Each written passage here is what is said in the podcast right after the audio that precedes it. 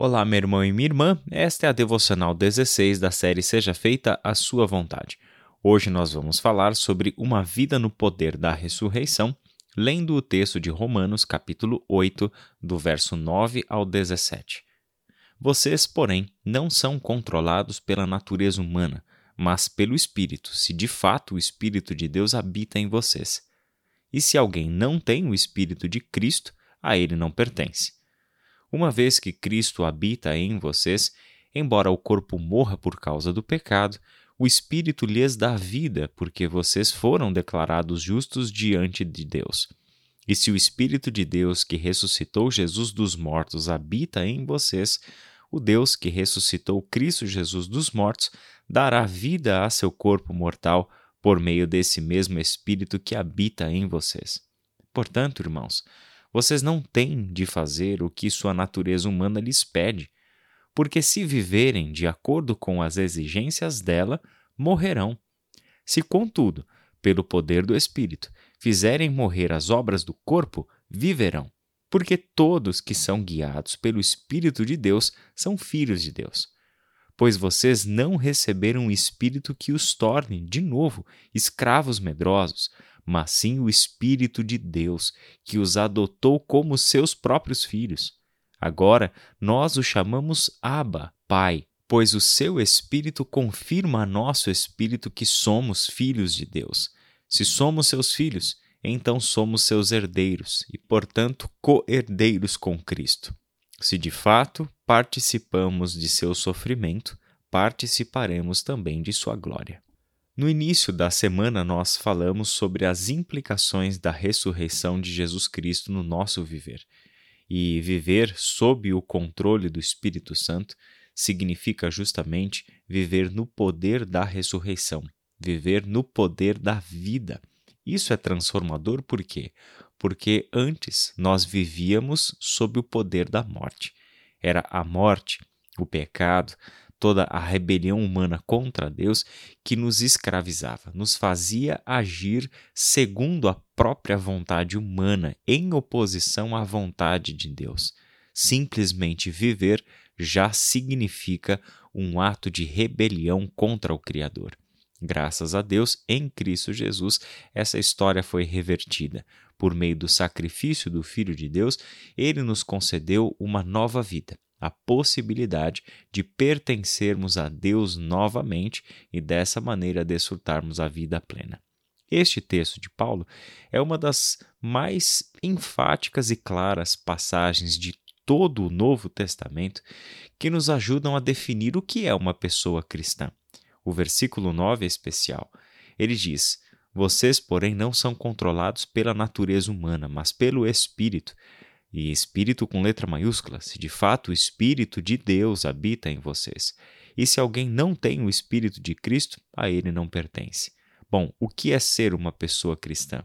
É ser alguém que pertence a Cristo.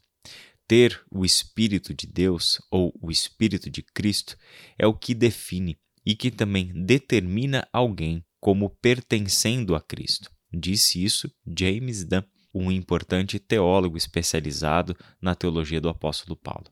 Aqui então nós temos o pertencimento a Cristo como a definição e a determinação do que de fato é ser uma pessoa cristã.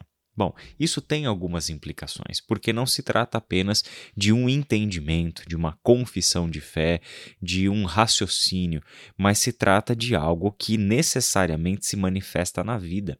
Ou seja, a fé cristã nunca poderá ser reduzida a uma mera confissão doutrinária. A fé cristã, na sua essência bíblica, não consiste também em um elaborado conjunto de ideias que nos dá uma visão agradável de mundo, de ser humano, de dignidade, de ética, de valores e assim por diante. A fé cristã é tudo isso, mas é muito mais do que isso porque a fé cristã realmente só se manifesta na sua veracidade, o seu testemunho só pode ser verdadeiramente comprovado quando pessoas vivem controladas pelo Espírito de Deus. É uma questão de quem está controlando a nossa vida, quem está dominando, dirigindo, presidindo a nossa maneira de pensar, de sentir, de agir, de responder, de reagir, de planejar e assim por diante. A totalidade da nossa existência agora se dá no poder do Espírito de Deus, aquele que ressuscitou Jesus Cristo dos mortos e que nos concedeu uma nova vida. Por isso, esse texto é um ótimo espelho diante do qual eu e você podemos nos colocar. Olhar para este texto e fazermos a pergunta para nós mesmos: em que medida sou eu mesmo que tenho controlado a minha vida?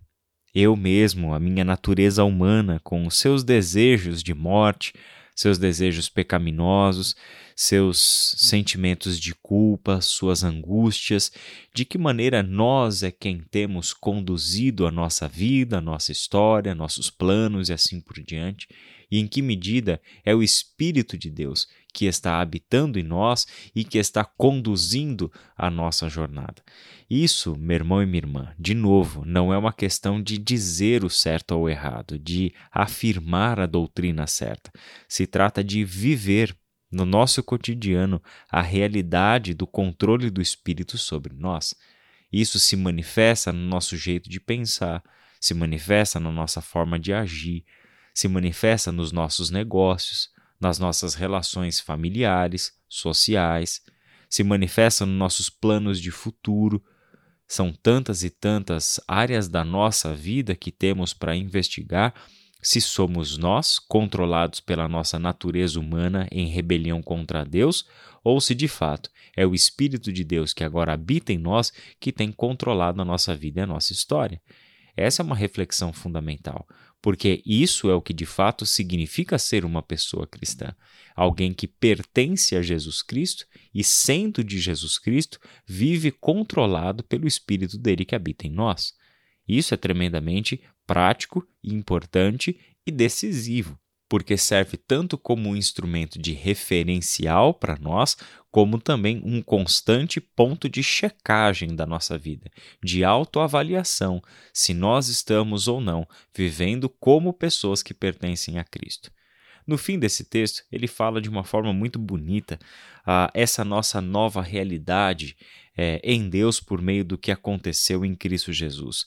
Agora, nós temos um Espírito que nos adota como filhos. Olha só, Deus nos comprou, comprou o nosso perdão, comprou a nossa vida e nos concedeu uma nova vida, não para que nos tornemos seus escravos, cheios de medo, de culpa ou coisa assim, muito pelo contrário. Ele começou o capítulo 8 dizendo que não há nenhuma condenação mais para aqueles que estão em Cristo Jesus.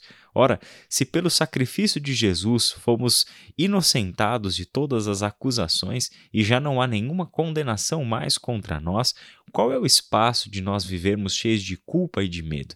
É o arrependimento, a consciência de que nós eventualmente erramos e a certeza de que o perdão já está lá, concedido, para que não erremos hoje naquilo que nós erramos ontem, para que a nossa vida seja marcada por um arrependimento e mudança de caminho.